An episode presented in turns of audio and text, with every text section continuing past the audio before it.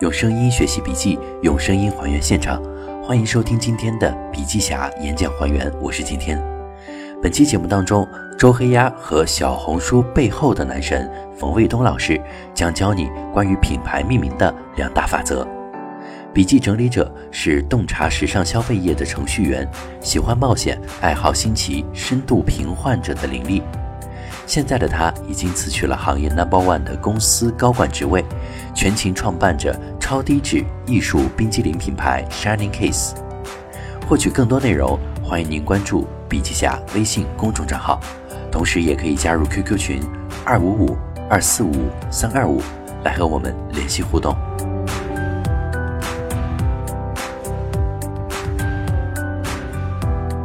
第一个问题，如何为新品类命名？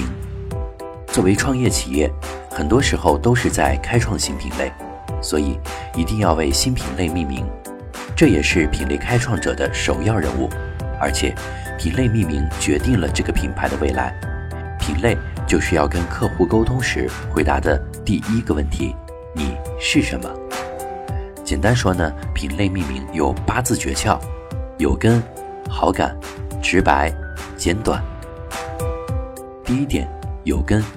让别人一听就知道你和现有的品类之间有什么样的关联，比如酒店和短租。曾经有一个做短租的创业团队专门跑来深圳来请教一些定位的问题。我说，首先你这个品类就不对。中国人出行想解决住的需求时，想到的品类是什么呢？酒店。大家出行旅游的时候，并没有想去租房，只是订酒店而已。而短租听起来呢，就像和长租相对，就好像他租一年，我租半个月而已。实际上又不是这样的。而你针对的人群是旅行的人，所以说选跟选错了，不是租。最后我给团队的建议是，解决出行者最强的需求还得是酒店，这就是他们的根。第二，好感。如果你有好几个想要表达的角度，一定要选择更有价值的表达角度。比如人造黄油，大家听着就没有胃口，但它其实是用植物油做的，所以如果叫植物黄油、大豆黄油、大豆奶油或者植物奶油，说不定比原来的动物奶油还要好。但是，一旦叫做人造什么的话，感觉就会有点糟糕。第三，直白。品类名可以不讲求非常独特和有个性，但是一定要简单明快，表达出特性或者形象化来。当然，有人会问，我们这个名字如果太简单的话，大家都会这么叫，会不会不好呢？要我说啊，作为品类名，就该让大家都这么叫。第四，简短，因为品类是顾客要高频使用的，所以一定要简短，便于记忆和传播。四个字的品类名相对而言呢，就有点糟糕。比方说康师傅的矿物质水就太长了点儿。第二个问题，品牌命名与顾客心智。品牌命名的第一要务是反应定位，就是让你一听就知道要干什么，容易在脑袋里归类，而且也听起来会像个专家品牌。第二是反应品牌，就是一听就知道这是个品牌名。当一堆人在谈论你的品牌的时候，旁边的人路过，听上一耳朵就知道人们在谈论什么。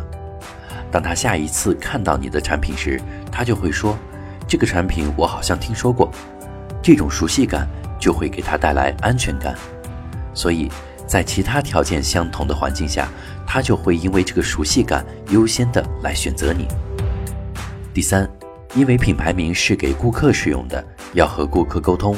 顾客之间也会进行沟通和转介绍，所以一定要利于传播，要听得出、记得住、愿意说。与此同时，品牌命名还要注意顾客心智容量有限，要简短一点。他们厌恶混乱，所以不要用字母和数字的混合，避免混淆也是因为心智容量有限。他要记住和关注这些微妙的差异。比如，记住周大福和周六福的差异，而且同类名字里，他就只记其中一个作为正牌，其他的都不会记。好了，以上就是本期的笔记侠演讲还原，感谢您的收听。获取更多实用内容，请关注笔记侠微信公众账号。同时，你也可以搜索 QQ 群二五五二四五三二五来和我们联系互动。